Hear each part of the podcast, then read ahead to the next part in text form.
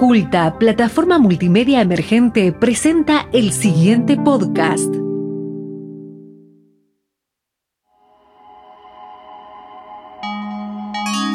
Nosotros somos Kei y Tef.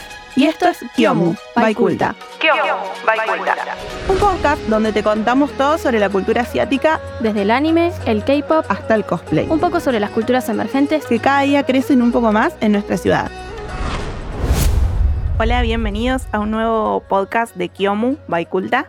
En este episodio vamos a hablar un poquito de específicamente ser fan de cosas, en nuestro caso ser fan de lo que es la cultura asiática, K-pop, cosplay, animes, K-dramas. Ser fan. Hola, Tef.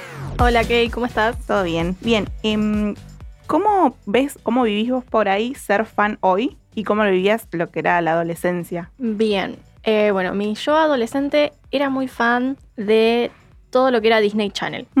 Consumía muchísimo Disney Channel, era muy muy fan de High School Musical, los Jonas Brothers. Sigo siendo fan de los Jonas Brothers. Eh, y bueno, como era adolescente, tenía 12, 13, 14 años, esa época de mi adolescencia, era como muy común ser fan de esas cosas a esa edad. Claro. Entonces era como que Lo vivías como natural. Claro, era muy natural.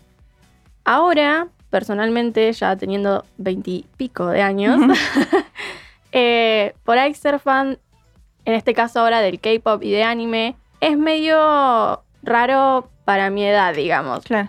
Porque lo toman, o sea, si alguien lo ve de afuera, lo toma como si fuese algo más de adolescentes, de chicos, Claro. y no ya de una persona joven adulta. Y no en sé e- qué te pasará a vos. Eh, por ahí, en ese momento, cuando éramos adolescentes, que tenemos más o menos la misma edad, también era como, o sea, como que lo vi invertido, como que en ese momento era más raro, entre comillas, ser fan de K-pop o, Claro, sí. o animes, porque yo no, o sea, yo no lo conocía y no conocía, mis compañeritos, por ejemplo, no lo miraban Claro. o no consumían. Entonces, si había una persona a la que le gustaba, por ahí como que se lo señalaba más como raro, como friki. Sí, sí. Y mm, por ahí ahora es como lo, digamos, lo común, entre comillas, o como que está más aceptado. Sí, está más aceptado y hay, hay más, mucha más aceptación y también hay más cantidad de gente. Claro. Porque, por ejemplo, bueno, yo soy profe y lo veo en mis alumnitos. Tengo un montón de alumnitos que consumen anime, eh, las nenas que consumen K-pop. Y antes eso por ahí no se veía y como decías vos, el que consumía anime o miraba o leía manga incluso, eh, era como, sí, el Sí, como rarito del aula, sí, el friki del aula, eh, el otaku, digamos. Claro, yo creo que ahora como es tan masivo, por ahí hay como más espacio capaz a que eh, sean como más el, el común entre los chicos, ¿no? Sí, totalmente. Como que prenden, no sé, la tele y encuentran, no sé, anime o encuentran en Netflix, no sé, dramas y cosas así. Sí, sí, sí, que antes no era tan fácil para nosotros. Por ejemplo, yo me acuerdo que la película de Sakura Card Captor la, la vi en VHS porque la alquilaron Claro. en el videoclub. Eh, no es que prendía la tele y lo daban. lo podías encontrar. Claro, con, por ahí con las plataformas de streaming y de cosas que los chicos tienen por ahí más acceso, eh, sea como más el lugar a eh, que sea como, nada, común entre sí, ellos. sí, totalmente. Y aparte, eh, la facilidad de encontrar cosas que si ella agarran el celu y lo miran en el auto, en el colectivo, yendo para el colegio, eh, todo el tiempo. Y además creo que la generación ya es como más también, eh, por ahí que acepta más los gustos del otro. Sí. Capaz que en la nuestra se juzgaba un poco más eh, y ahora es como que, bueno, nada, da igual. Sí, sí, o sea, a mí de chiquita por ahí también en la escuela algunos compañeritos nos molestaban a mí y a mis amigas por escuchar High School Musical. Claro. Entonces, esa cosa siempre existió, siempre va a haber alguien que, que moleste por algo. Pero sí creo que ahora como al, al ser más masivo, por ahí es más común. A nosotros por ahí nos pasan los eventos que van chicos ya con los compañeritos, con los amigos, como que van en grupitos. Sí, Y también nos pasa el otro, como que van porque a nadie, ningún amigo les gusta, entonces va a eh, encontrar a alguien con quien, digamos, compartir. totalmente. Sí, sí, sí, es como ir a encontrar eh, un lugar de pertenencia. Claro. Sí, nosotros por ahí en los eventos que hacemos, eh, donde los chicos se acercan y eso, eh, por muchas veces nos han dicho como qué bueno que existe el espacio porque antes no había, como por ahí no existían espacios. Yo cuando era chica no tenía como un espacio donde pueda ir a buscar gente a la que le gustaba lo mismo que a mí. Claro, no, no, yo tampoco. Era el único lugar era la escuela con mis amigas. Claro, claro, claro. Y ahora como que está más, eh, no sé, como que hay más posibilidades, siento. de- Sí. Tanto de como para consumir como para ir a los lugares, ¿no? Y además que los chicos son más comprensivos, siento yo, por ahí. Sí, sí, aparte los nenes son mucho más abiertos ahora. Es como que por ahí, qué sé yo, yo era media vergonzosa de chiquita. Y por ahí no era que me da, no me iba a acercar a alguien que no conocía para preguntarle si le gustaba lo mismo que a mí. Eh, y ahora es como que los chicos son relanzados, van y te dicen, ay, te gusta, porque vi tu llaverito en tu mochila y Claro. nos gusta lo mismo, a mí también me gusta ese o a mí me gusta el otro. Claro.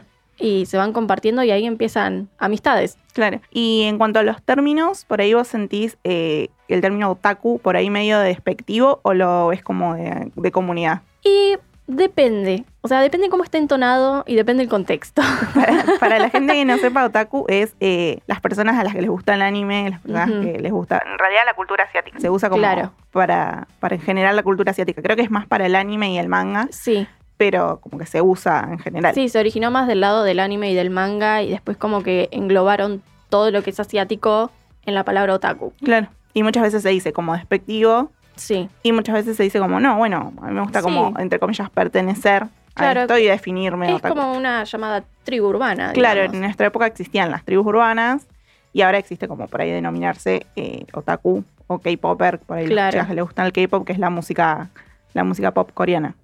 Vos esta, esta cosa, ¿cómo la viviste, Kate? Cuando eras chica, ahora, ¿cómo la vivís ahora? Eh, yo lo mismo por ahí, no, como que yo nunca me sentí excluida, pero sí existía por ahí más el separar, como bueno, a los que les gusta tal cosa están todos juntos, a los que les gusta tal otra están todos juntos. Y ahora por ahí siento que conviven más, como que no, no hay diferencia, como que es más... Sí, no, no se ven las divisiones, digamos. por ahí como que las generaciones de ahora son más que aceptan más a los a los otros o los gustos de los otros o como que se habla más sobre eso. Porque por ahí antes ni se hablaba de, de lo que te gustaba, te gustaba sí, y sí, chao. obvio. Entonces los chicos tienen como más eh, participación y al haber espacios también para que puedan participar está buenísimo. Sí, sí, sí, obvio. Y bueno, nada, yo eh, no creo que sea necesario que te gusten determinadas cosas para considerarte otaku, por ejemplo. Claro. Te puedes considerar otaku si, no sé, te gusta un anime y te, a vos te gusta esa palabra y bueno, la usás. Sí, sí, sí. O sea, es como para decirle a la persona, che, mira, me gusta esto. Porque Claro. si no encontrás una palabra con qué decirlo, con qué expresarlo, decís, bueno, che, soy otaku. Listo, ya está. Claro. no es que no es nada malo, ¿eh? ¿no? Sí, lo mismo con el K-pop y, con la música. Soy, no sé, K-popper porque me gustan Sí. determinadas canciones. Y no sé, no conozco todo el K-pop. Claro, bueno, no te escuchaste las quichicientas bandas que hay, Claro. eh, todas las canciones. o- que sos un experto en el tema. claro, para- que para te sabes tener- la biografía de todos los idols y todo. No, Claro. es como que me gusta cierto grupo, me gusta cierto cantante y listo, ya está. Claro. Sí, sí, está buenísimo que, que sigan existiendo estos espacios, como el nuestro que va a seguir existiendo, y como este también, para compartir un poco de qué se trata, ¿no? Sí, obvio, está buenísimo. Bueno, eh, Tef, si querés, en algún, en el próximo episodio de Kiomu, lo que de sí, Kiomu Podcast, lo que podemos hacer es contarle un poquito más a la gente de en cuanto a las bandas que existen, los géneros, y también de lo que es el- los K-dramas, que son las series coreanas, las sí, pelis. también. ¿Tenés alguna recomendación a lo que estés viendo que quieras? Ah, hay algo que esté viendo. Yo estoy Eh, viendo algo que no sé si es considerado K-drama, pero que es asiático, el director es asiático, los actores son asiáticos, Ujú. se llama Beef y está en Netflix. Está en Netflix. Sí, ¿Podés contar un poquito de qué se trata? Eh, se trata de dos personas que se pelean. No se puede contar más que eso. ah, bueno. pero bueno, bien, ellos son asiáticos, creo que el actor, el actor es coreano. La- los que hacen de la familia del actor es- son coreanos. Y hablan un poco también de, de la cultura coreana en Estados Unidos, de cómo viven ellos ser coreanos en Estados Unidos. Y la chica creo que es china, la, la protagonista. Ah, muy bien. Así muy que, mezclado. Me sí. gusta, me gusta. Está buena, búsquenla. Genial, ya saben, pueden buscar eso. Yo por mi parte eh, les voy a recomendar la nueva versión que salió live action de Kimi ni Todoke. Eh, también es una historia de, de amor que pasa en una escuela secundaria. Es muy linda. Ex- existe el manga y existe la versión de anime. Y ahora hay una película también live action, pero ahora sacaron una versión nueva. También está en Netflix eh, eh, con personas. Los actores son muy tiernos, son muy lindos. La historia Mm, es La voy a hermosa. buscar. Sí, búscala porque es muy linda, muy linda. Así que por mi parte les dejo esa recomendación. Bueno, entonces nos encontramos en un próximo podcast de. Kyomu Baikulta. Presentó el podcast Culta, plataforma multimedia emergente. Nuestra web culta.ar y redes sociales.